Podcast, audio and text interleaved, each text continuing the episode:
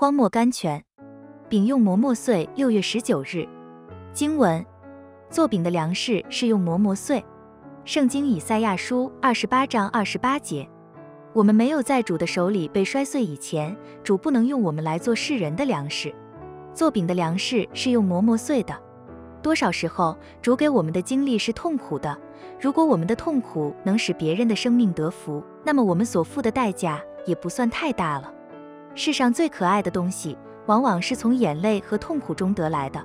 密勒 J.R. Miller，神已经派定我做他选民的粮食。如果这粮食必须经过狮子牙缝的磨碎才能喂养他儿女的话，我还是感谢赞美他。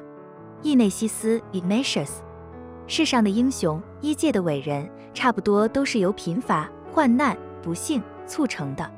因为借着苦难，才会生出毅力和忍耐来。父亲的那只就挂钟能摆动的原因，就是因着下面有重量。许多时候，我们可以利用暴风的力量来催逼船只的进港。这就是说，神往往利用人的反对来激进信徒的信心和工作。